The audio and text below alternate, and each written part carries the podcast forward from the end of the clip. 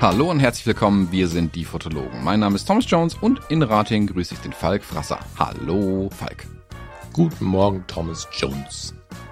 Guten Morgen. So, ich hoffe, bei dir äh, rattern die Fensterläden nicht ganz so arg äh, und der Sturm lässt euch einigermaßen in Ruhe. Du, ich weiß noch nicht. Da wir jetzt kurz vor dem Sturm stehen und ich äh, nicht weiß, wie das hier aussehen wird, wenn diese Sendung veröffentlicht wird, enthalte ich mich mal der Kommentare, bevor ich hier einen Witz mache, den ich nachher bereue. Keine Ahnung. Also die mhm. Feuerwehren sind nervös tatsächlich. Ähm, gibt ja so viele Meldungen übers Jahr, dass irgendwas kritisch werden könnte. Heute auf morgen, also Freitag auf Samstag, äh, falls du es später hörst, 18. auf 19. Februar, sind sie tatsächlich nervös. Mal gucken. Ja, also äh, haltet euch von Bäumen und sonstigem Kram fern, der vom Wind weggeblasen werden kann. Das scheint, also wenn, wenn so viele Warnmeldungen rausgehen, ist es auch nicht irgendwie mit einem kleinen Wind irgendwie, ja, wird ein bisschen windig sein oder so. Also in den entsprechenden Gebieten im Norden oben, da pustet es ja ordentlich. Ähm, ja, einen lieben Gruß nach Hamburg, ne? Hier Sturmflut und so. Also da hoffe genau. ich, dass ihr da verschont bleibt und äh, wenn ich mir so, so, so anschaue, irgendwie auch so diese Analogie zu der großen Sturmflut vor 60 Jahren, die ja gestern ihren Jahrestag hatte, drücke ich euch fest hier die Daumen. Irgendwie ist ja, ich bin jetzt leider nicht so firm. Ist das eine schon da oder da gewesen und jetzt kommt die, wird die zweite befürchtet? Also ich drücke euch mal ganz, ganz fest hier die Daumen, dass das gut gehen wird. Hast du das Video gesehen von der Hafenfähre? Ja, genau, das meinte ich gerade. Ähm, Ach so. Also das ja. war äh, übel krass. Also ja. wer sich gesehen hat, äh, irgendjemand hat in seinem mit seinem Telefon gefilmt, wie sie in der Hafenfähre rumgeschippert sind und während die, die Person, ich weiß nicht, meine Frau, irgendwie nach vorne filmt, äh, heizen die durch so eine Welle durch und plötzlich kommt die Welle durch das Sicherheitsglas durch. Äh, da wird es einem schon anders mal kurz. Also, ja, total. Puh. Ja, total.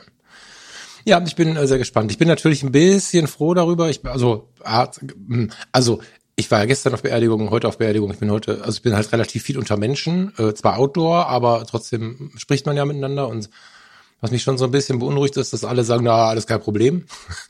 Nachdem wir aber ähm, im Ahrtal, bei Ela, bei Kirill schon gelernt haben, dass nicht warnen und nicht vorsichtig sein die Sache hochpotenziert, bin ich ganz froh, dass die Institutionen hier in der Gegend so wachsam sind. Bin nicht so froh, dass die Menschen sehr laissez-faire damit umgehen. Also wenn wir die hier auf Stopp drücken gleich, dann fahre ich auf die nächste Beerdigung. Das ist, findet unter Bäumen statt. Und es scheint von der jetzigen Warnlage so zu passen, dass ich ins Auto steige, bequem nach Hause fahre, noch eine Stunde habe und dann geht's los. Wenn das nicht ist, müssen wir es abbrechen, so, ne? Also, ich mag etwas panisch klingen, so ist es nicht gemeint. Aber seid hier vorsichtig, bitte. Hm. Ja, das geht halt ganz schnell. Also das ist auch nicht wie, also, ich sag mal, ja, auch ähm, andere Unwetter gehen ganz schnell, aber wenn so ein Baum fällt, fällt der und jetzt und direkt und dann auf dich drauf und das ist halt echt nicht witzig. Also ich, ja, ja, genau es ist, ich denke es mir jedes Mal, wenn ich die Bilder sehe, war es da, war es bei euch oben, wo der auch der Autofahrer von einem Baum getroffen wurde. Ähm, jetzt oder also aktuell? Jetzt Gibt's so ein gestern, Bild in Medien? Ja, ja, ja. Also näher ist zwischen uns, also beim Norden irgendwie, ein bisschen nördlich von uns. Okay. Aber weißt du, wenn du überlegst, fährt ein Auto irgendwie durch den Wald durch und das ist dann dieses eine Auto auf der Straße tatsächlich erwischt. Also da denkt man, wie gering ist die Wahrscheinlichkeit? aber wenn es passiert, liegt der Baum auf deinem Auto. Deshalb ja, das Ding ist ja bei solchen, bei solchen Windstärken fallen vor allen Dingen viele Bäume, ne? Und was bei Ela halt der Fall war, dass du ähm, acht, neun, zehn, zwölf Bäume auf einer Landstrecke von zwei, drei Kilometer liegen hattest. Und selbst wenn er dich nicht getroffen hat, standest du zwischen umgefallenen Bäumen mit deinem Auto mitten im Wald mhm. Und konntest dann pokern, welcher Baum als nächster fällt. Also allein die Situation, selbst wenn er dich nicht erwischt, also ich möchte das nicht erleben. Nee, nee, wirklich nicht. Weißt du, dass du im Wald stehst, kannst nicht vor und nicht zurück, weil überall Bäume liegen. Und dann musst du einfach eine Stunde da ausharren und irgendwie überlegen, was mache ich jetzt? Weil im Auto sitzen bleiben ist halt keine Option. Das ist halt, das, also ich meine, ich bin der förster Sohn und da durfte ich sowas in frühen Jahren schon sehen, solche Fotos davon auch und wurde stark sensibilisiert, was für eine Macht so ein Wald hat. Also Auto auf Baum, äh, Quatsch, Baum auf Auto. Genau, das ist auch der Witz, ne? Ein Auto auf Baum führt dazu, habe ich im Rettungsdienst gesehen, dass das Auto im Baum hängt. Oder dass das Auto an dem Baum zerschellt. Baum auf Auto, es gibt's einfach kein, gibt's einfach kein, kein Auto mehr. Also das ist Wahnsinn. Mhm. Ja. Was für eine Kraft dahinter steht. Deswegen, wenn möglich. Nun gut, aber wir sind ja nicht die äh, Meteorologen. nee, zum Glück nicht.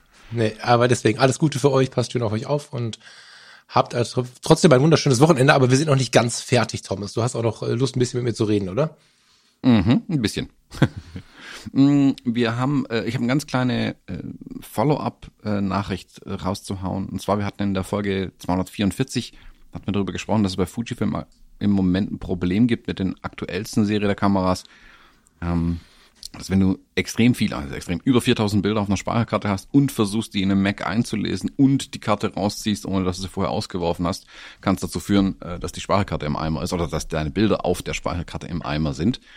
Da hatte Fujifilm eine Lösung versprochen und die kam es auch durch Ende letzter Woche oder Anfang, nee, Anfang dieser Woche kam da das entsprechende Firmware-Update auch raus für die ganzen Kameras. Ähm, da packe ich einen Link in die Show Notes rein, wo es zu der aktuellen Fujifilm Firmware geht. Also ich empfehle ja selten, die aktuelle brandneue Firmware einzuspielen, aber in dem Fall würde ich es, glaube tatsächlich machen. Nicht, dass man auch so sehen mal das Problem reinläuft, weil das dann schon verheerend ist. Also da geht es nicht um, keine Ahnung, der Autofokus ist ein Prozent besser, sondern äh, 4000 Bilder haben oder nicht haben. Deswegen schaut da mal, wenn ihr eine von den aktuellsten Kameras habt, dass ihr da die neue Firmware aufspielt. Also meine Fujifilm-App geht mir auch schon die komplette Woche auf den Keks, dass sie das endlich einspielen soll. Das ist, glaube ich, auch der einfachste Weg mittlerweile, wie man das machen kann. Also die Fujifilm-App draufladen, per Bluetooth mit eurer Kamera verbinden, dann sucht die App die richtige Firmware raus und spielt die per Bluetooth auf eure Kamera drauf. Das geht ganz fix und bei mir bisher immer problemlos. Das ist mein präferierter Weg mittlerweile, die Kameras auch abzudaten. Also Link in den Show Notes und da bei nächster Gelegenheit die Firmware drauf machen. Hm. Waren sie schnell, ne? Oder? Ja, zwei Wochen ist jetzt nicht super schnell für so ein gravierendes Problem, aber da sie eine Warnung rausgehauen haben, zumindest ähm, ak aktiv angesprochen haben, dass es da ein Problem gibt, waren, glaube ich, die meisten gewarnt. Und da das Problem ja vorher schon über Wochen und Monate bestand, ohne dass es jetzt ähm, komplett explodiert wäre, sondern dass es vereinzelt halt zu Problemen geführt hat, war es okay. Ich hätte mir schneller gewünscht. Auf der anderen Seite weiß ich auch, bei einer Firmware, also diese, diese hardware-nahe Softwareentwicklung, da machst du nicht mal eben was. Das ist oft kompliziert, weil du extrem ähm, enge Rahmen hast mit dem, was du machen kannst. Also du kannst ja nicht irgendwie, ja, du brauchst halt ein bisschen mehr Speicher, ein bisschen mehr Platz. Du hast einfach extreme Einschränkungen, äh, wenn du so hardware-nah programmierst. Und mhm. die Verantwortung ist natürlich extrem groß. Jetzt ein Firmware-Update rauszubringen, ah, super, wir haben es nach drei Tagen gefixt ähm, juhu, juhu, juhu, alle klatschen ab und dann merkst du, dass jetzt bei allen Kameras die Bilder kaputt gehen, ohne dass du sie einliest in den Mac oder so. Also dass du größere Probleme damit verursachst. Deswegen lieber länger testen. Also zwei Wochen ist schnell, nicht super schnell, aber ich glaube, ähm, äh, so der perfekte Mittelweg zwischen zeitnah und qualitativ hochwertig. So. Mm das dürften sie damit getroffen haben, glaube ich, mit zwei. Also deswegen vertraue ich auch drauf. Hätten die es jetzt einen Tag später den Fix gebracht, hätte ich gedacht, nee, da warte ich noch mal eine Woche. Ähm, nach zwei Wochen mhm. denke ich mir, dass sie das ausgiebig getestet haben. Die wussten ja auch sehr genau, was das Problem ist und wo sie anpacken müssen. Von daher denke ich, haben sie das dann lieber extra ausgiebig nochmal alles getestet. Na, sie waren ja auch, sie sind ja auch deutlich ähm, außerhalb, weiß ich nicht, die Hochzeitssaison sind die Menschen, die so viele Bilder schießen wo gibt's denn überhaupt noch so viele Bilder, wo Fujifilm eine vorreitende Rolle hat? Eigentlich nicht, oder? Ja, vorreitend. Mh. Mm. Klar gibt's Einzelschicksale. Das, äh, die will ich auch nicht kleinreden. Ne? Das ist immer ganz gefährlich, von Einzelschicksalen zu reden, weil das so klingt, wie die Menschen sind mir egal. Das meine ich so nicht. Aber als Unternehmen muss natürlich so ein bisschen überlegen, wie hoch ist jetzt die Gefahr. Und Hochzeiten werden gerade nicht so viele stattfinden. Was machen wir denn noch mit so vielen Bildern? Gibt's eigentlich nichts mehr, oder? Und selbst, selbst bei Hochzeiten ist 4000 Bilder. Also, dachte, die Zeit wäre vorbei.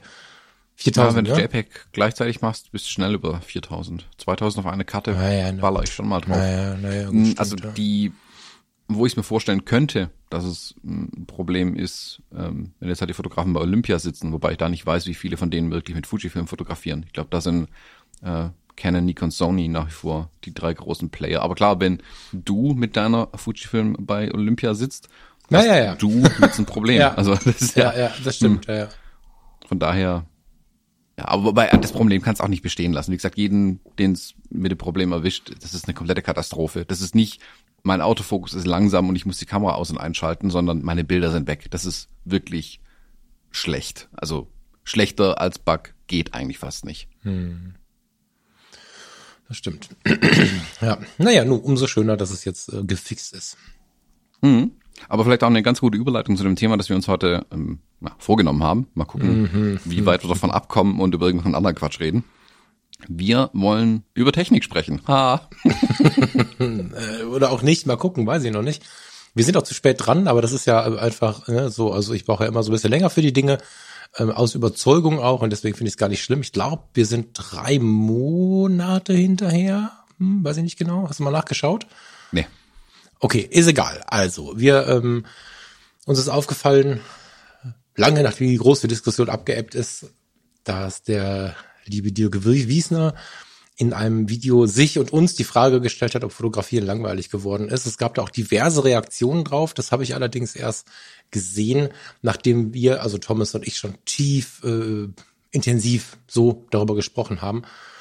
Ich habe mir das Video angeschaut und ähm, im Kern kann man, glaube ich, sagen, dass er diese Frage stellt mit dem Hintergrund, dass ähm, viele Kameras, Objektive, was auch immer an Fototechnik so da ist, es dem Fotografen so leicht machen, dass er das Gefühl hat, ähm, ich sag mal, keine, keine Hirnleistung mehr erbringen zu müssen, um ein gutes, Anführungsstrichen der Luft, Foto zu machen. Und das nimmt ihm unter Umständen die Freude am Fotografieren. Ist das so zusammengefasst richtig, Thomas? Ergänzt das bitte mal so ein bisschen?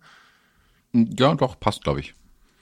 Ne, also die Technik wird besser. Ich kann mich gut erinnern, 2000, oh je, ich glaube zwei oder drei, wann kamen sie raus? Nikon D70, eine der ersten Nikon äh, Spiegelreflexkameras in digital. Wahnsinnig teuer das Ding, vier Megapixel. Ich glaube, die hatte sogar schon sechs Megapixel. Mhm. Und wenn ich da halt versucht habe, jetzt gerade ein bisschen grau draußen, ein Foto zu machen, war schon fast nicht möglich. Ich brauchte Sonnenschein und so eine Nachtsaufnahme und solche Sachen waren wirklich technisch aufwendig, brauchten Zeit, brauchten Geduld, ganz zu schweigen von HDR-Aufnahmen ähm, von, von, was wir heute mal eben so Stitching nennen, habe ich es mal eben zusammengestitcht. Das war ja ein riesen Aufwand im Photoshop und äh, auch in der Aufnahme schon. Naja, und heute drückst halt auf den Knopf und es ist ja ehrlicherweise schon so, dass das iPhone 13 in meiner Tasche, 13, 12, 14, wo sind wir gerade eigentlich? 13. Äh, völlig egal. Wahrscheinlich seit dem 8er schon oder so. Das iPhone am Ende eine bessere Nachtaufnahme liefert als damals meine Nikon D70.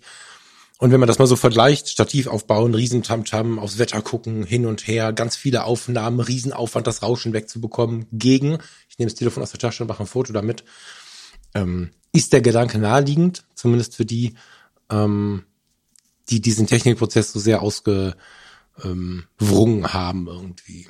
Ja, Thomas, was ist denn mit dir? Ist das langweilig geworden? Jetzt müssen wir natürlich so ein bisschen, die Sicht des Berufsfotografen ist super interessant, die will ich gleich auch hören. Ich glaube aber erstmal geht es um die Leidenschaft der Fotografie und dann um die Berufsfotografie, weil das ja gegenläufige, oder ich kann mir vorstellen, dass das gegenläufige Gedanken sind, bei dem einen oder der anderen. Ja, gut, also ich glaube bei mir nicht. Also ich finde, irgendwie gibt's nichts Ätzenderes, als wenn mich Technik einschränkt, bin ich ganz ehrlich.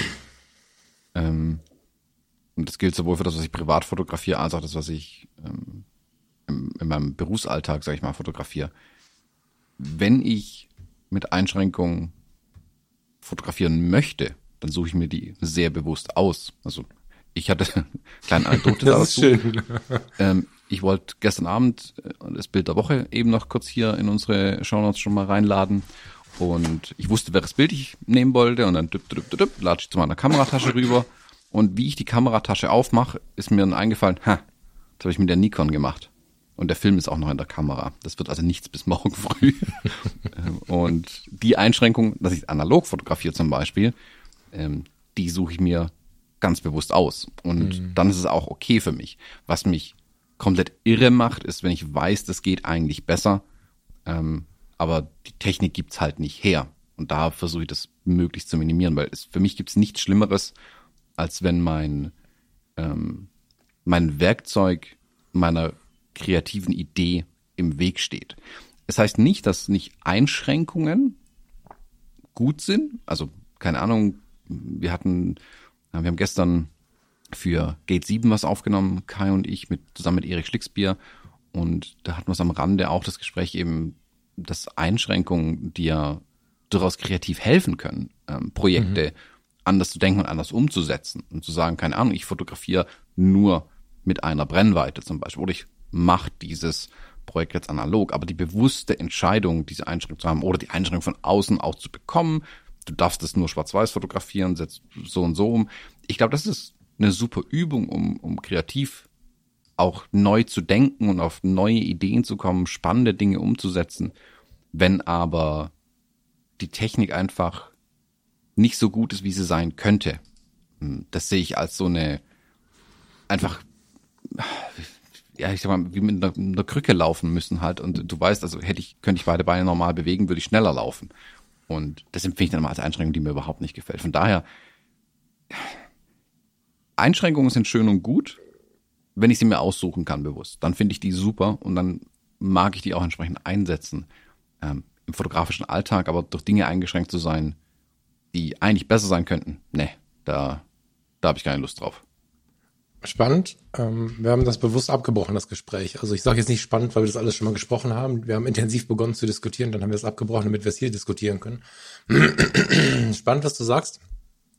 Man sagt den Schwaben ja nach, dass sie sehr leistungsbezogen seien und so. Und das ähm, finde ich ganz schön, wie differenziert du das gerade gesagt hast und dass du dich da aus diesem, aus diesem Topf, den man Menschen überstülpt, direkt befreit hast in dem Video, und es geht mir nicht darum, gegen, gegen Wiesner zu bashen, ne? nicht falsch verstehen. Jeder hat seine Meinung und es ist ja auch so, dass es durchaus Fotografen gibt, die die Fotografie so leben. Da kommen wir bestimmt gleich noch drauf. Ähm, mich hat einfach interessiert als Gespräch, als spannende, schlaue Thematik, wie du dazu stehst. Ähm, mich hat interessiert, dass wir darüber so ein bisschen sprechen, weil natürlich dem Ganzen auch immer zugrunde liegt, warum ist etwas so, wie es ist. Und wenn ich traurig bin, für ein in meinen Augen gutes Bild nicht mehr so viel leisten zu müssen, auch da Anführungsstriche, dann ist natürlich die Frage, was ist denn meine Motivation? Ist meine Motivation der Moment? Ist meine Motivation die Kreativität? Ist meine Motivation das Ausleben von Gedanken, von Interpretationen einer Situation?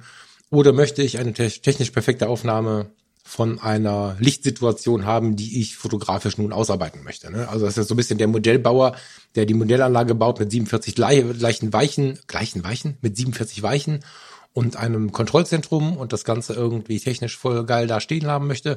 Oder bin ich der Modellbauer, der sich irgendwie die Figuren so aussucht, dass sie äh, am Bahnsteig Tschüss sagen und ihren Leuten hinterher winken und keine Ahnung. So in dem Video, und das war ganz schön, dass ich das gerade bei dir gar nicht so rausgehört habe, habe ich äh, mich, glaube ich, am meisten gestoßen, wenn man das so sagen darf, daran gestoßen, dass es wieder nur um so Leistungsdinge ging. Und ich habe noch nie einen großen Applaus gemacht, weil irgendwer ein tolles HDR gemacht hat oder so. Das ist ähm, schön, wenn Menschen daran Spaß haben, wie es auch schön ist, wenn Menschen die Modellbauanlage bauen äh, können, wollen, dürfen, was auch immer. Da setze ich mich auch gerne da beneben, äh, je nach Tages- und Jahreszeit, mit einem Bier oder mit einem Kaffee und quatsch auch darüber. Ich finde die Leidenschaft dahinter schön.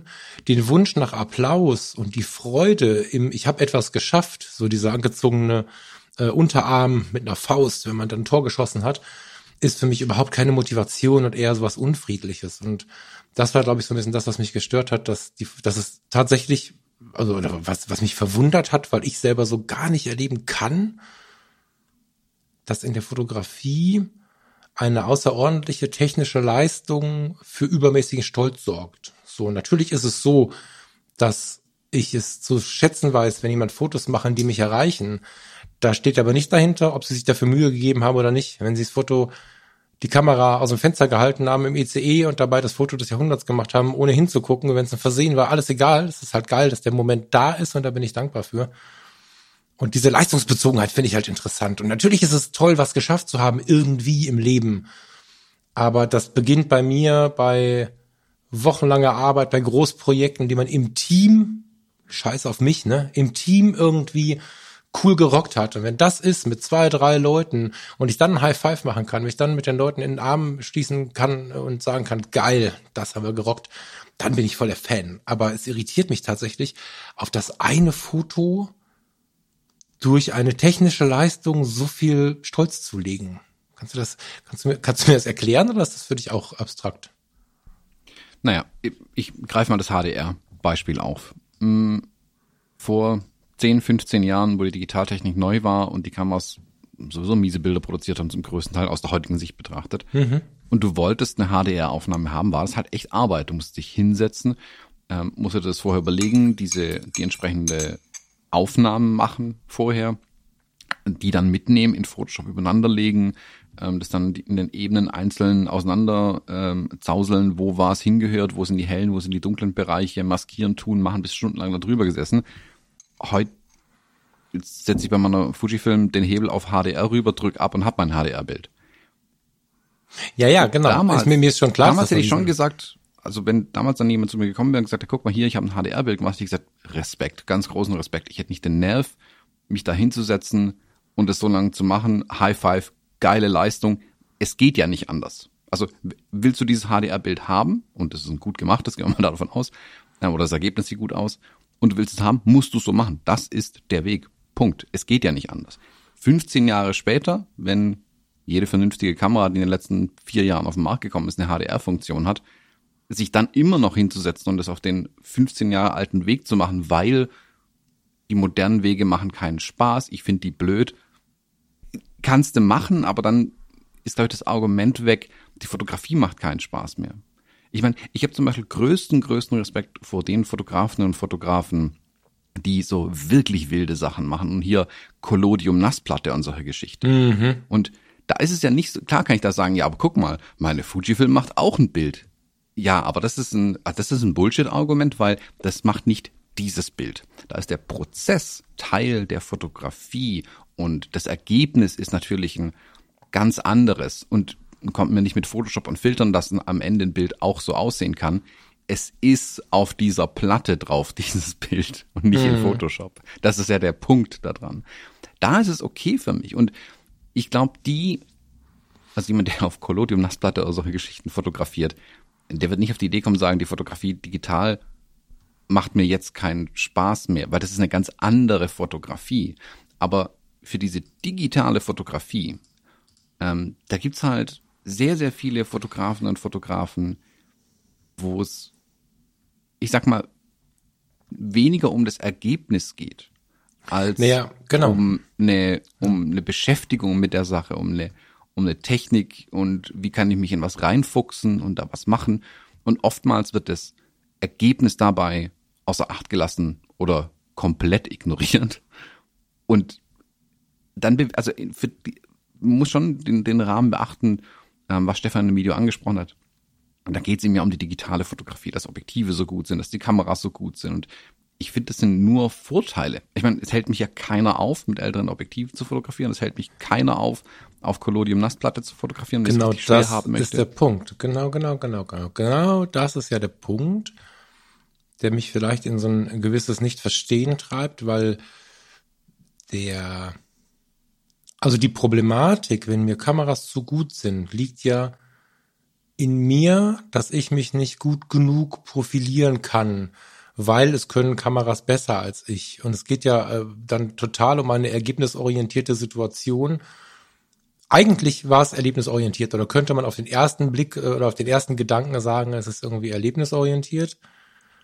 Aber wenn es dann, wenn man es dann zu Ende denkt, scheint es ergebnisorientiert zu sein, weil theoretisch kann es ein iPhone besser. Warum soll ich es dann mit einer anderen Kamera machen. Und das ist ja der komplette Blick aufs Außen. Das ist ja der komplette Blick auf den Applaus, auf die Gedanken, die die Menschen sich machen könnten. Liefere ich genug? Da kommen wir zum Perfektionismus und zu all solchen Sachen, die als Warum für die Fotografie ja relativ toxisch sind. Zumindest in meinen Augen. Ich möchte es niemandem überstülpen.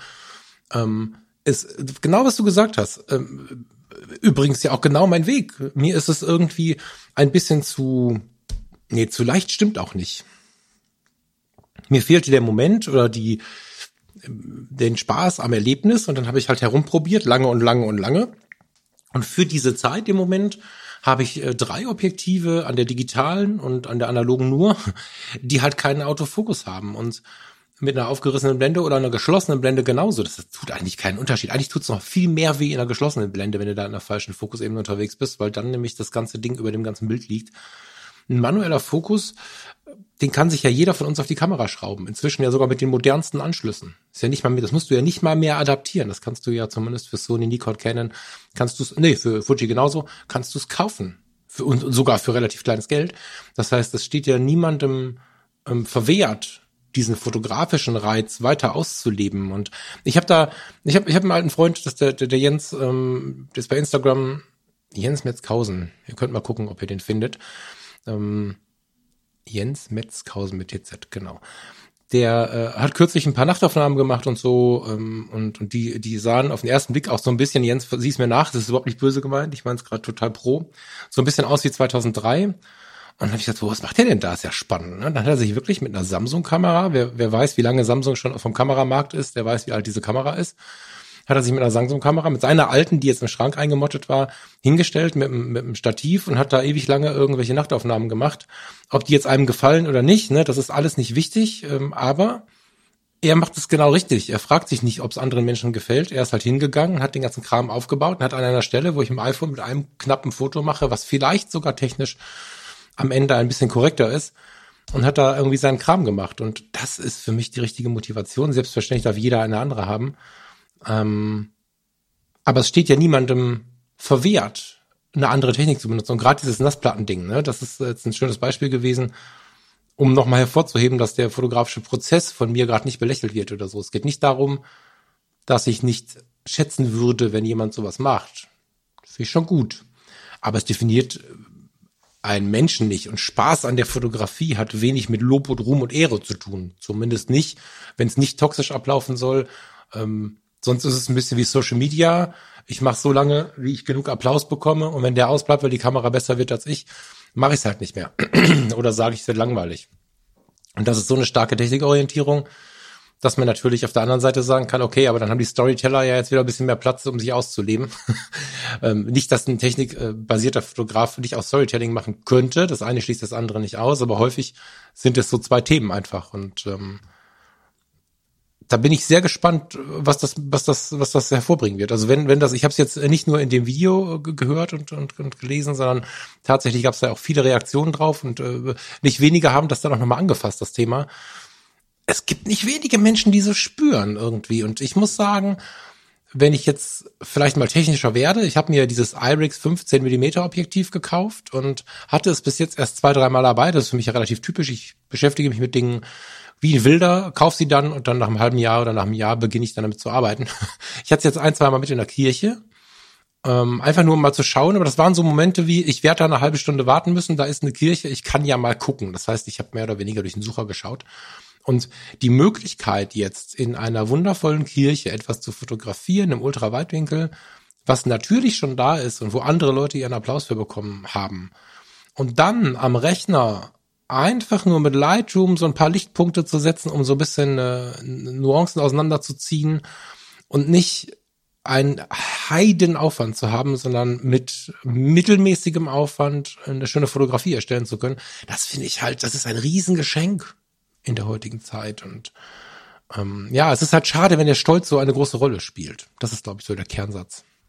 Ja, was heißt Stolz? Ich meine, die Leute sollen stolz sein auf die Bilder, die sie machen. Damit habe ich überhaupt gar kein Problem. Ich auch nicht. Das war so nicht gemeint. Aber nur weil es halt mittlerweile besser geht, ähm, den Spaß dran zu verlieren, weiß ich nicht. Also das ist ja der Stolz, alleine nicht mehr so wirken zu können. Das ist, das meinte ich mit Stolz. Hast du, dass du, dass genau, du Angst kann, hast, kann, keine zu starke Rolle zu spielen in der Fotografie. Aber wir spielen ja eh keine so starke Rolle in der Fotografie. Idealerweise spielt der Moment, der vor uns steht und nicht der hinter der Kamera steht, eine große Rolle, weißt du? Ja. Ja, also zum Vergleich, weißt, wenn ich sag, mir macht Reisen nach Amerika keinen Spaß mehr, seitdem es Flugzeuge gibt. Das war früher besser, wo alle auf ein Schiff mussten für ein paar Wochen. Ja, dann kann ich dir aber eine Route geben, mit der du dann mit dem Schiff fahren kannst. Genau, ah, kann, kann man es vermutlich immer noch mal. Aber deswegen macht der Reisen an sich nicht keinen Spaß mehr. Was ist, so sehe ich, das kommt oft so bei mir an. Es hm. ist alles so einfach geworden, es macht keinen Spaß mehr. Mhm. Ja, aber also geh, also zum einen geh deinen Weg. Also beschwer dich nicht über Dinge, die du nicht ändern kannst, den technischen Fortschritt, sondern geh halt deinen Weg. Und das ja, genau. Im Jakobsweg geht ja auch keiner mit dem Hubschrauber, sondern sie laufen ihn auch nach wie vor. Genau, Jakobsweg mit dem Hubschrauber, das wäre geil. ja. ähm, und und das ist, glaube ich, das, was ähm, ich nenne es mal die Collodium-Nassplattenfotografinnen und Fotografen erkannt haben. Mir macht diese digitale Fotografie keinen Spaß. Ich hätte das gern anders. Jetzt kann ich mich entweder, ich kann die Sache beheulen oder ich suche meinen Weg. Was kann ich machen? Oder Leute, die sagen, ich mache immer noch analog zu einem gewissen Teil oder ich mache es komplett analog. Ich nehme, wie Erik zum Beispiel, ich habe eine sehr moderne Kamera, die GFX 50R hat er, schraub aber extrem viel Altglas auf die Kiste drauf. Also seinen eigenen Weg hier zu finden, ist, glaube ich, der Trick, weil hm. du wirst den, den Fortschritt nicht aufhalten. Das ist bestes Don Quixote-Beispiel. Ähm, das wirst du nicht, nicht durch Beschweren und mm, Be Beweinen der vergangenen Zeit ändern können. Du kannst deinen Weg gehen. Das ist das Einzige und das meiner Meinung nach, was man machen sollte. Also, wenn du mit alten Kameras fotografieren willst, voll geil, mach. Mhm. Aber äh, das ist dann äh, dein Ding. Also. Ja. Ja, das fasst es ganz gut zusammen. Also ich, ähm, das wäre sowas gewesen, übrigens, das Thema das hätte man eigentlich in so einer etwas größeren Runde mal besprechen müssen, weil ich finde die Sicht darauf total spannend. Ja, genau so wie du sagst. Wir haben ja die Möglichkeit. Ne? Die Frage ist, wie lange wir uns eine Expertise aufgebaut haben und wie wichtig es uns ist, dass wir dieser Expertise ewig folgen. Jetzt ist es natürlich nicht ganz so einfach. Ich meine, ich bin jetzt einige Male geschoben worden. Für mich ist es einfacher als für andere Leute, glaube ich, zu sagen, naja gut, dann halt, wenn die nicht, dann eine andere. Ich stehe inzwischen sehr skeptisch dem gegenüber, eine zu starke Expertise in einen Bereich aufzubauen, die so stark ist, dass die andere Bereiche quasi unmöglich macht. Ne? Also niemand würde sich so richtig wundern, wenn wir im nächsten Jahr hier sitzen, auch wenn du, Thomas, ja schon sehr tief in dieser Expertise steckst, wenn wir im nächsten Jahr hier sitzen und es hat die gewissen Übergangsmomente und die ganzen Übergangszeiten gegeben, dass du plötzlich sagen würdest, ich fasse privat nur noch die analoge Kamera an. Ist ja sowieso häufig bei dir jetzt schon so und das ist vielleicht ein schlechtes Beispiel. Vielleicht, wenn du auch dann anfängst, mal Reportagen analog zu fotografieren. Ne? Jetzt hat Fujifilm keine analogen Kameras. Hm, das hinkt ein bisschen das Beispiel, aber am Ende erlebe ich einen Thomas, vielleicht auch vorwiegend hinter den Kulissen, weiß ich nicht genau, aber ich erlebe einen Thomas, der noch beweglich ist. Und äh, wenn man sich die Expertise so weit das heißt dann noch hat, beweglich ist. So alt bin ich nicht. Nee, das bin ich. Das habe ich jetzt projiziert wahrscheinlich. Der Ältere bin ich. Aber weißt du denn, was ich meine? Also, dass, dass, dass im Geiste die Veränderung uns nicht plötzlich ein Problem macht. Da gehe ich auch mit dem Stolz gerade hin. Das war auch so meine Wegrichtung. Dass, dass es äh, nicht die Veränderung ist, die uns den Spaß versaut, sondern wir können ja jederzeit jede Kamera jeden fotografischen Prozess, alles so, so, ich, ich habe in einem Schreiblehrgang mal jemanden kennengelernt, der hat schon drei Romane veröffentlicht, auch über große Verlage. Und ich sitze da bei der VHS in Düsseldorf in so einer uralten Schule und sag, Werner, was machst denn du hier? Ja, ich möchte mal andere Perspektiven sehen und so war er dann dran. Außerdem wäre seine große Vorstellung jetzt ähm, den nächsten Roman mit der Schreibmaschine, kein Witz zu schreiben. Er hat noch eine Walter irgendwas, heißen die Walter? Irgendeine alte deutsche Marke. Ähm, Walter waren Pistolen, oder? Um Gottes Willen. Es ist egal. Er hat eine alte Schreibmaschine und ähm, ja, er wollte, ich keine Ahnung, was er gemacht hat, ich habe das leider nicht weiter verfolgt, die, äh, das nächste Buch, den nächsten Roman mit der Schreibmaschine schreiben und wollte damit von Null anfangen und sich nochmal so diese Gefühle des ersten Mals geben und nochmal so ein, so ein Workshop über Storytelling hören und so ähm, in der, in der, in der, in der Schreiberei, über die Figurenbildung und so. Und das war total interessant. Und das sind ja genau die Wege, die an dieser Stelle dann vielleicht richtig sind. Ähm, vielleicht ist der äh, Kanal vom, vom, vom lieben Herrn Wiesner aber auch nicht das schlechteste Beispiel, aber das vielleicht das treffendste Beispiel dafür, weil er sich, glaube ich, und das äh, übrigens voller Respekt von meiner Seite, über Ziele, über Erreichungen und so definiert. Seine gesamte Geschichte, die er auch sehr stark nach außen getrieben hat, ist ja darauf aufgebaut, Ziele zu erreichen. Sein Magazin heißt Zielfoto. Es gibt ganz viel Wording, was mit Zielen, mit Erreichen, mit Schaffen und so zu tun hat. Das heißt, für ihn und auch die Leute, die deswegen zuschauen, ist es wahrscheinlich sogar genau die richtige Frage. Mich triggert sie nur total, weil sie in ganz vielen Punkten einfach die Fotografie, finde ich persönlich, gar nicht ähm, so richtig zu Wort kommen lässt. So, weißt du? Ja, da gibt es noch unendlich viele Beispiele, die man, glaube ich, aufführen können. Also, wie gesagt, ich finde das Video vom, vom Stefan gut, weil es zum Nachdenken... Ich dir gesagt, ne? Stefan, ja. Ähm, ich ich finde, man sollte sowas aufnehmen. Ähm, er ist, ich glaube, das ist ganz gut beschrieben, ähm, er ist auch sehr in dieser Technik-Bubble natürlich drin. Er, er mag das ja auch, sich mit Technik wirklich zu befassen. Und ich will nicht, also ich will ihm da jetzt nichts in, in den Mund legen oder über ihn sprechen. Ich weiß, dass es viele Fotografen und Fotografen gibt, für die die Technik dahinter, hinter dem Fotografieren einen großen Teil des Prozesses tatsächlich darstellt und diese Beschäftigung mit dem Prozess. Ähm, natürlich auch nach den Ergebnissen letzten Endes schon, dieses Zielfoto, was du angesprochen hast, dass ein Ergebnis rauskommt. Aber wo eben der ganze technische Prozess eine große Rolle spielt. Das sind hm. zum einen auch hier Collodium Nassplattenfotografen, da spielt der ganze Prozess eine große Rolle, dass du es wirklich richtig machst. Oder auch, wo ich ja größten Respekt davor habe, dein Kram selbst zu entwickeln, selbst zu scannen im Analogen, also mit nur mit Film, was ja viel einfacher ist als Collodium Nassplatte. Ja, äh, selbst das Scannen, wenn es jemand anders entwickelt hat, ist schon ein Prozess, glaube ich mir. Genau, das, ist, genau. das ist ja schon und, echt eine Arbeit, ne? So, ja. Hm, und ja. natürlich macht das alles Spaß und ich glaube, da kann man sich auch seine Dinge suchen ich glaube aber halt, dass die, dass man sich nicht nur darauf versteifen darf, sondern wirklich das Ergebnis auch wichtig ist. Nicht nur der Weg und der muss möglichst kompliziert sein, damit mir niemand was wegnehmen kann, sondern wie kann ich gute Bilder machen? Wirklich gute und wichtige Bilder machen. Und ich packe jetzt mal ein Beispiel, ein aktuelles ähm, mit dazu. Ich war gestern an einer Location fotografieren, die ist umgebaut worden das ist eine Meet-Location hier in Kirchheim, äh, ein Club slash Veranstaltungslocation, die man mieten kann. So, super. Die haben mich angerufen, hey, kannst du das fotografieren? Ähm, wir, wir starten am Samstag. Äh, wir brauchen schnell die Bilder. So, ähm, jetzt kann ich sagen, oh, weißt, früher habe ich immer zwei Wochen gebraucht, um die Bilder zu bearbeiten, die ich an solchen Locations gemacht habe. Oder ich sag ja, geh dahin, mache mit dem Auto-Bracketing an meinen Kameras die Bilder, die ich brauche, um diese HDR-Aufnahmen zu machen. Gehe dann her, werf sie in mein Capture One, das mittlerweile HDR-Stitching ähm, kann, werf die rein, lass diese HDR-Aufnahmen in Capture One stitchen, bearbeite kurz und habe sie gestern Abend noch geliefert. Also am gleichen Tag habe ich die Bilder liefern können. Und ich find's super. Also Ergebnis, A, ich konnte schnell liefern, den Kunden hm. happy machen äh, und eine Rechnung dafür schreiben am gleichen Tag. also das, das, das freut den Schwaben, wenn er direkt eine Rechnung schreiben kann. Und von daher, da hätte ich jetzt nie, wäre ich jetzt nie auf die Idee gekommen und sage, ah, das früher war das besser, weil ich da länger gebraucht habe. Nö, so ist es jetzt halt. Also ich muss die Vorteile für mich dann da draus ziehen. Mhm. Anderes Beispiel noch, ähm, wie man sich seinen Prozess ein Stück weit bewahren kann. Eine Fotografin hat mich kürzlich angesprochen, ähm, die fotografiert mit Leica, ähm, hat glaube ich auch, muss ich glaube auch Canon Spiegelreflexkameras, aber ähm, ich glaube die die Hauptkiste ist ihre Leica und hat mich gefragt, ähm, na, ob ich noch eine X Pro 1 hätte, weil sie eine kaufen wollte. Ich meinte, boah, X Pro 1 und so. Aber ja, wenn du von der Leica kommst, ein bisschen Autofokus gerne hättest, aber bloß nicht zu viel, hm. ist eine X Pro 1 mit dem 3514, dem alten, eine echt geile Kombi. Du hast mhm. diesen minimalen ähm, Luxus, sag ich mal, dass du eine Autofokus-Taste hast, wenn du sie möchtest, bist aber vom Fotografie-Prozess immer noch sehr, sehr langsam, sehr methodisch mit dem Ding auf jeden Fall. Im Gegensatz zu einer X Pro 3, mit der methodisch ich Methodisch ist schön. genau, und ja.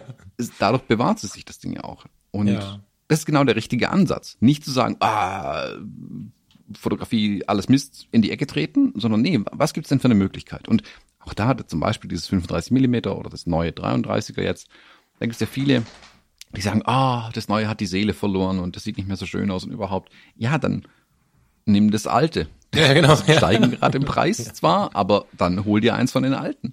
Die werden noch eine Weile gebaut werden. Und es gibt auch andere Objektive, die ähnlich schön sind äh, und nicht so schnell sind. Aber für mich, wie gesagt, das 33er, da können wir nachher klar das Bild der Woche angucken, das auch mit dem gemacht ich liebe das Ding. Das ist, wird einem, eines meiner liebsten Objektive im Moment, eben weil es mir überhaupt nicht im Weg steht zu keiner Zeit, sondern exakt das tut, was ich von ihm will äh, und perfekt einfach liefert. Hm. Wenn ich miesere Qualität haben will, kann ich sie mir draufschrauben fahren. Ich habe das alte 35er jederzeit noch zur, verfügbar, äh, zur Verfügung. Und es geht ja nicht um miesere Qualität, aber ich weiß, was du meinst. Ne? Es geht ja mehr ja. Um, um so, weiß ich auch nicht, ne? mein Lieblings, äh, mein drittlieblingswort, äh, irgendwie Spürbarkeit und solche Geschichten. Mhm. Ähm, ich habe in meinem 365-Tage-Projekt neulich mal ein paar Fotos gemacht. Ähm, also hatte ich einen direkten Vergleich. Ich habe meine, meine Contacts fotografiert. Ich weiß, ob du die Bilder gesehen hast, auf der Sofakante. Und es gab ein Bild, wo ich so ein, so ein, so ein Buch in der Hand hatte. Beides äh, mit dem Metacon. Das eine mit einer Blende 2.8, das andere mit einer Blende 0.95. Und dann siehst du mal ganz krass, wie trashy sowas werden kann. Oder auch, wie unglaublich performant ein Objektiv sein kann, dasselbe Objektiv. Und da würde ich gefragt, ob ich, also wie ich es denn, also im Sinne von, kannst du mir helfen? Ich würde das auch gerne können, dass ich dieses Anführungsstriche schlechte Bild vom, von dem Roman trotzdem irgendwo gezeigt habe. Und das fand ich hochinteressant, weil was ist das schlechte Bild? Ne? Und das ist, ähm, ich weiß nicht, ob du es gesehen hast, äh, das Bild, kannst du mal reinschauen, das ist direkt vorne an. Ähm, und da geht's natürlich auch wieder darum, jetzt eben nicht herabzuwürdigen, wer technisch so stark im Prozess ist, dass er das unbedingt, äh, das 2.8er-Bild von der, von der, von der Kontax äh, wählen muss, weil das das in seinen Augen bessere Bild ist. Und da müssen wir uns, glaube ich, einfach auch erlauben, bei allem Wunsch jetzt drüber zu reden, uns gegenseitig den, den Tanzbereich zu lassen. Ne? Also auch ich, ich kann es nicht erwarten, dass Menschen, die ähm, ein Stativ nach Erschütterungswerten benennen können und danach auswählen, plötzlich anfangen, nur noch über Storytelling äh, zu sprechen und äh, dann, wie ich, so ein, so ein aus der Hand geschossenes, äh, voller Bildfehler befindliches Bild irgendwie zu posten, das kann man gar nicht erwarten da müssen wir einfach so ein bisschen gucken, was will denn derjenige und, und müssen wir uns gegenseitig den Tanzbereich lassen einfach. Ich persönlich bin unglaublich glücklich, dass die Kameras so gut geworden sind, dass ich im digitalen Bereich seit ungefähr 2013 fast alles auswählen kann.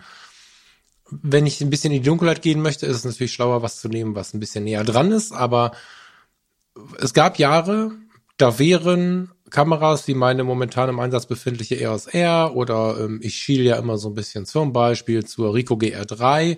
Das ist eine Kamera, die ist 2019 auf den Markt gekommen. Da würde man jetzt schon deutlich nervös werden, weil man denken würde, oh Gott, da kommt bald eine neue und keine Ahnung. Das ist überhaupt nicht mehr wichtig. Ja, wenn man sieht, dass Steffen mit der, ich glaube, ersten Version in, in New York, was er da für Bilder mitgebracht hat, in dem Buch, äh, haben wir neulich auch mal drei Sätze drüber gesprochen, dann sind diese Sachen nicht mehr so richtig relevant. Und dennoch muss ich natürlich aufpassen, wenn ich persönlich immer erzähle, boah, ich hatte die 6D von Farina in der Hand, erstmal so ein bisschen retro durch den Spiegelschlag, auf der anderen Seite die Bilder richtig geil, dann ist es mein Gedanke dazu. Ich muss aber natürlich genauso akzeptieren, dass Stefan Wiesner in dem Video eben diese 6D angesprochen hat. Ähm, und sich äh, äh, unglaublich beschwert hat, wie das mit den wenigen Autofokusfeldern da zu, zu, wäre und so. Auf die Idee wäre ich gar nicht gekommen. Und das ist, glaube ich, auch ein bisschen das, was über der ganzen Diskussion liegen sollte, die wir hier führen, dass wir für unseren Bereich und für unsere Person sprechen und, und, nicht für den anderen, weil während ich die 6D völlig endgeil finde und glaube, dass wenn morgen hier die Bude abbrennt und ich habe irgendwie die Versicherung nicht bezahlt und das nicht gemerkt und wir stehen bei null, dann hole ich mir eine zerballerte 6D bei eBay aus der Ecke irgendwo und werde damit eine gute Zeit haben. Und andere würden wahrscheinlich die Fotografie aufgeben. Also da muss man einfach jedem den Tanzbereich lassen, denke ich. Ja. Ja. Nee, ähm, ja, also ich, jeder sollte da wirklich für sich finden, was ihm auch Spaß macht. Und wie gesagt, ich glaube, es gibt, es ist so eine wunderbare Spielwiese im Moment, dass eigentlich jeder was finden sollte, mhm. ähm, ohne mh, mm, traurig dastehen zu müssen. Also es, es ist halt Veränderung. Ich glaube, dass das der eigentliche Schmerz ist. Und ja. da kann man vielleicht noch so ein bisschen sensibilisieren, ob man da jetzt jemanden erreicht, weiß ich nicht. Vielleicht eine oder ein, nee, da freue ich mich schon.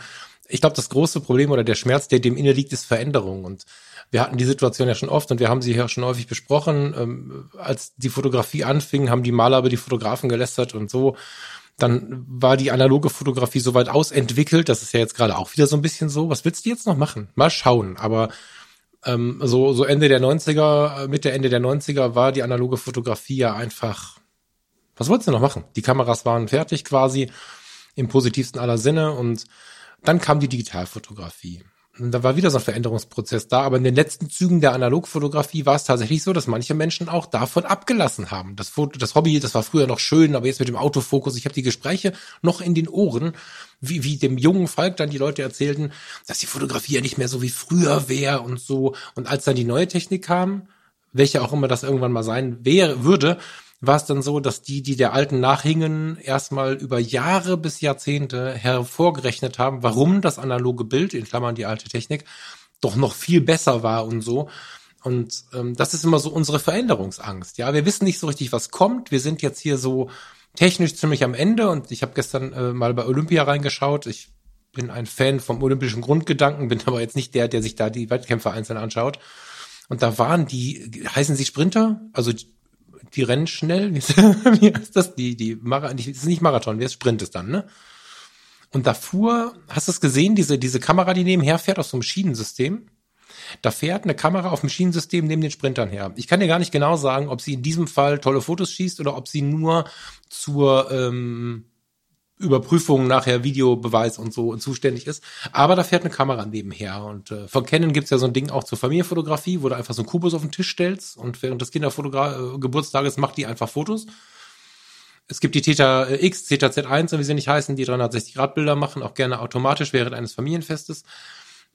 Es ist eine Veränderung in der Fotografie. Aber wenn diese Maschine, die neben den Menschen herfährt, den Moment der Goldmedaille perfekt einfängt und das Bild Gänsehaut macht, dann haben wir wieder einen Blick auf den Moment. Das finde ich ganz schön. Der ist dann nicht von der Fotografie übermalt.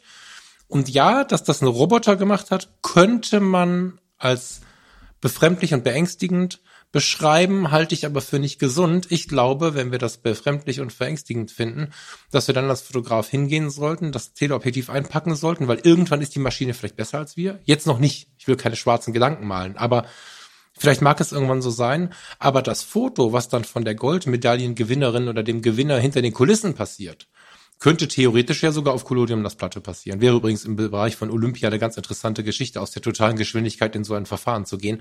Könnte analog passieren, könnte mit einer gewohnten Kamera passieren, die wir so jeden Tag nutzen und auch wieder total auf den Moment ausgerichtet sein. Und dann wäre es aber trotzdem wieder die gute alte Fotografie, wie wir sie lieben. Die wird ja niemals verboten werden oder so. Ne? Und ähm, da finde ich halt, ist natürlich so ein bisschen eine Bedrohungssituation für manche Menschen, aber Veränderung ist nicht Verdrohung. Äh, Veränderung ist nicht Bedrohung. Ja, aber people hate change, wie man so schön sagt. Ähm, Veränderung ist da schon ein Stück weit das Problem. Ähm, mir ist noch ein Bereich eingefallen, aber gerade wo ich wobei das nicht wirklich zum Thema passt, aber wo es tatsächlich so was ist, wo ich mich auch dran stoße, mhm. ähm, ist, wenn Filme nicht mehr hergestellt werden tatsächlich. Das ist ja mhm. gerade die, die Polaroid oder Sofortbildknappheit geht ja um für die alten Kamerasysteme, dass du eben diese großen Polaroid-Filme nicht mehr oder Sofortbildfilme nicht mehr bekommst. Also Fujifilm stellt die nicht mehr her und sonst kann auch fast kein Mensch mehr, wenn überhaupt. Und du halt nur noch abgelaufene irgendwo bekommst, die immer teurer werden, logischerweise. Und generell die Preise ähm, für Film ziehen immens an, wenn es die Filme denn überhaupt noch gibt. Mhm. Und das ist natürlich ein Problem. Also wenn, wenn, wenn es klar kann man sagen, steigt halt auf einen anderen Filmstock um, ja, aber also wenn Filme halt teurer werden, es Filme gar nicht mehr gibt, weil sie nicht mehr hergestellt werden, das dann fällt ein Prozess weg, dann fällt ein Teil der Fotografie tatsächlich weg und da bin ich dann ähm, völlig einverstanden zu sagen, boah, das ist echt schade, dass es mhm. den Film nicht mehr gibt. Ähm, mhm. Ähm, und das verstehe ich dann auch tatsächlich. Aber äh, allein der Fakt, dass wir uns nach, sagen wir mal, 10, 15 Jahren Digitalfotografie jetzt erst drüber beschweren, dass so viele Filme wegfallen, ist ja fast schon ein Wunder. Das hätte auch viel schneller passieren können. Mhm. Und ich glaube, dass es dann eine, die Renaissance da erst noch kommen wird für analoge Fotografie tatsächlich. Ich glaube, wir sehen, sind da immer noch den, die abfallende Flanke im Moment. Ich glaube, dass es eher noch, noch weniger wird, bevor es noch mal mehr wird, ähm, wie Schallplatten zum Beispiel. Dass es halt ein Liebhabermarkt werden wird, aber das wandelt sich im Moment noch. Ähm, deswegen würde es mich nicht überraschen, wenn Filme dann doch wieder anfangen, okay, äh, wir stellen Filme wieder her. Also Fujifilm hat ja zum Beispiel Acros abgekündigt, um Acros 2 zu machen. Und wir sind ja auch wieder da, dass langsam die Firmen, wenn ich das richtig überblicke, wieder Filme neu rechnen, wollte ich sagen, dass es wieder digitalisiert, aber dass neue Filme auf den Markt kommen, oder? Habe ich das falsch verstanden? Genau. Aber ja. das fängt, aber ich glaube, wir sind insgesamt noch auf einer abfallenden Flanke. Also das mhm. keine Ahnung, dass äh, Kodak die Preise erhöht und erhöht und du musst vom Massenmarkt halt in die Manufaktur kommen jetzt quasi nehme ich an. Ne? Genau und das halt Fujifilm Filme abkündigt, aber gleichzeitig sehen wir die ersten Schritte. Es gibt einen Acros 2 und niemand hat Fujifilm gezwungen Acros 2 zu machen. Also das ist ja, hm. die hätten auch sagen können, nö, machen wir nicht, stellen wir nicht mehr, Punkt. Hm. Aber ich glaube, das sind so die ersten Anzeichen vielleicht, dass das Interesse groß genug ist, dass der Markt, wenn man so nennen mag, oder diese Art der Fotografie ihre Renaissance tatsächlich erst noch bekommen wird. Ich glaube, da sehe ich ja. bessere Zeiten noch kommen. Vielleicht wird es noch mal ein bisschen dunkler vorher, aber dann kommen auch wieder bessere naja, Zeiten. Naja, genau. Und das ähm, auch die größte Liebe für Veränderung heißt ja nicht, dass jeder morgen Tesla fahren muss. Hast du? Das ist ja das nächste. Also die äh, für Veränderung oder gegen Veränderung ist ja immer wie immer nicht schwarz oder weiß. Also bei aller Liebe für die Veränderung und zumindest dem Versuch, mich davor nicht frustrieren zu lassen, weil sie wird passieren.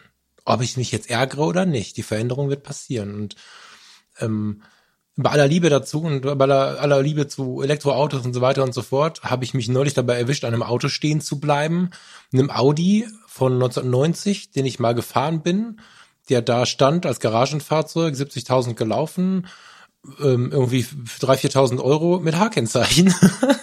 das hat nicht viel mit Veränderung zu tun und trotzdem war ich echt ein bisschen angefasst und äh, habe kurz überlegt, oh, weißt du, so nächstes, übernächstes Jahr kann sein, dass wir ein zweites Auto brauchen. So ein H-Kennzeichen. ähm, und das hat ja nun wirklich nichts mit mit Veränderung zu tun, sondern, sondern mit, das ist ja nah am Protektionismus und trotzdem ist es ja, nee, das ist das falsche Wort, am Konservatismus. Und auch der kann ja da drin existieren. Wir sind ja keine Wesen, die aus Schwarz und Weiß bestehen, sondern das geht ja immer. Ich habe nur Sorge vor der, vor der äh, negativen Angst, vor der die weh tut, dass wir glauben, uns könnte was passieren in der Veränderung. Das ist so ein bisschen das. Alte Kameras nutzen, alte Filme nutzen, voll geil. Und ich bin bei dir, wenn etwas völlig unmöglich wird, wird's halt schade. Das ähm, ist bei den Filmen ein extrem gutes Beispiel. Ja, ich habe ähm, eine Zeit lang so eine Landkamera gehabt, so eine Polaroid. Und in der Zeit, als Impossible Project, ähm, als von Polaroid nichts mehr kam, die Filme bei eBay mal eben 150 Euro gekostet haben und die Impossible Project doch so so Skizzen geliefert hat. Also die, die Fotos, die aus den Kameras rauskamen in den ersten, äh, ich weiß nicht, hast du die, die mal angeguckt? Kennst du die, die ersten ähm, Versuche von denen? Mhm. Also, wenn man sich mit Kunst definieren wollte, hat das Spaß gemacht, aber das hatte nichts mit Schärfe und Fotografie so richtig zu tun. Da habe ich auch gedacht, ei, ei, ei, das jetzt aber schlimm. Aber ich vertraue inzwischen so ein bisschen darauf, dass es genug Liebhaber gibt, als dass wir diese Bereiche, vielleicht mit Lücken auf dem Kalender, aber dass wir die irgendwie erreichen können, äh, erhalten können, so. Ja, da sehe ich genauso. Also, ich glaube, dass da jeder und jede ähm, ihren sein Ding finden wird irgendwie in der Fotografie. Das ist so eine große Spielwiese, da gibt es eigentlich genug zu tun. Ja. Und man kann schön mischen, ne? Also ich habe in den Gedanken immer wieder, das vielleicht als letzten Gedanken kurz, das Storytelling und die Technik so ein bisschen gegenübergesetzt. Das ist auch nur bedingt richtig. Aber ich habe so ein bisschen gedacht, wenn jetzt die Techniker überspitzt gesprochen alle keine Lust mehr hätten, ist das natürlich ein größeres Spielfeld für die Storyteller, wobei das auch wieder sehr schwarz-weiß gedacht ist. Das war mir so, eine, so ein Überschriftengedanke. Und dann habe ich ähm, das neue Video von Frank Fischer gesehen und habe gedacht, krass, Frank äh, stellt die neue OM1, heißt die, glaube ich, ne? ich bin voll nicht im Olympus-Thema, OM1, ne, von OM Systems vor ähm, ich hatte hinter den Kulissen ein bisschen mitbekommen, äh, nicht was er da macht, das hat er äh, redlich geheim gehalten, aber dass er sich da gerade ähm, wirklich müht. Und dass dann dieses so sehr der technikbezogenen, der Technik zugewandte Video, wo es darum geht, ein Meilenstein, ich glaube, da kann man Meilenstein sagen, wenn die ganze Firma sich umbaut und so, doch, ob der jetzt gelingt oder nicht, ich glaube schon, dass das irgendwie eine Meilensteinaufnahme war, dieses Video so zu gestalten, wie er es gestaltet hat. Also schaut mal gerne rein, FF-Fotoschule bei YouTube. Äh, das, das Vorstellungsvideo von der OM1 beginnt als total süßes Storytelling und auch mit sehr viel Geduld, also die man dem Zuschauer abverlangt. Ich habe da gesessen und äh, musste mich, ich habe dann Pause gedrückt und habe mir einen Tee gemacht, weil ich dachte, okay, allein das Intro, dafür brauche ich Geduld. Und da ist es schön gemischt und ich glaube, dass das Video eine ganz schöner ähm, ein ganz schöner, äh, schönes Beispiel dafür ist, wie man diese, diese absolute Fixierung auf Technik sehr schön mit Storytelling, Geduld, Zeit, Freude am Moment und so verbinden kann. Fand ich irgendwie ganz passend für unser Thema tatsächlich. Mhm. Ja, sehr gutes Review. Also ich bin jetzt in Olympus wirklich nicht tief drin.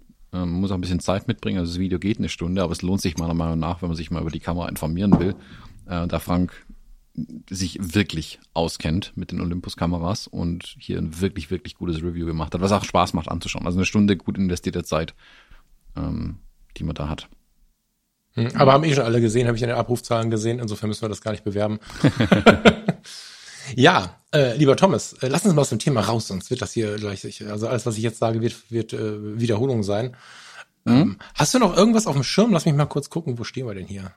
Die Regie sagt, wir haben noch ein paar Minuten. Das war ein Foto der Woche, ne? Genau, ein Foto der Woche hätte ich noch. Das äh, nächste Thema schieben wir auf die nächste Woche, ähm, was wir noch haben, aber das Foto der Woche können wir noch besprechen. Das haben wir letzte Woche schon geschoben, ne? Das schiebt man gerade schon ein bisschen vor uns her. Keine Sorge, es kommt irgendwann. Das tut dir nicht weh, dann ist es für mich okay. Das tut dir nicht weh, dann ist es für mich nee. okay. Okay. Thomas hat gerade so in den Himmel geguckt. Ich glaube, er hat mich nicht gehört. Ja, dann äh, zeig mir doch. Ach, du, warte mal, zeig mir doch mal. Du hast es doch bestimmt wieder in Ordner gelegt und ich habe einfach nicht nachgeguckt, ne? Genau. Guck mal hinter den Kulissen bei den Fotologen.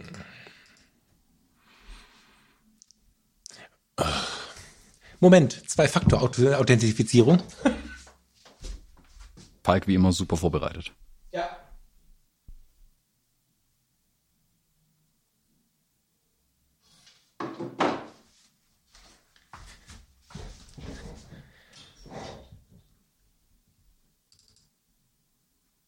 Ist übrigens, ähm, eigentlich müssten wir das mal so drin lassen, damit sich jeder mal prüfen kann, wie viel Geduld er hat. 246. Oh, sehr geil. Ähm, ich, so alt dieser, dieser Blick ist, ne? Also im Sinne von, ich habe 2003 schon davon geträumt. Immer wieder denke ich, ich will genau das machen. Und ich habe es noch nie in meinem ganzen Leben gemacht. Der Thomas war äh, in der Zivilisation, der hat irgendwie Kirchheim verlassen, zumindest kenne ich die U-Bahn von Kirchheim noch nicht. Oder es ist sogar eine S-Bahn in Stuttgart, S21, was ist das?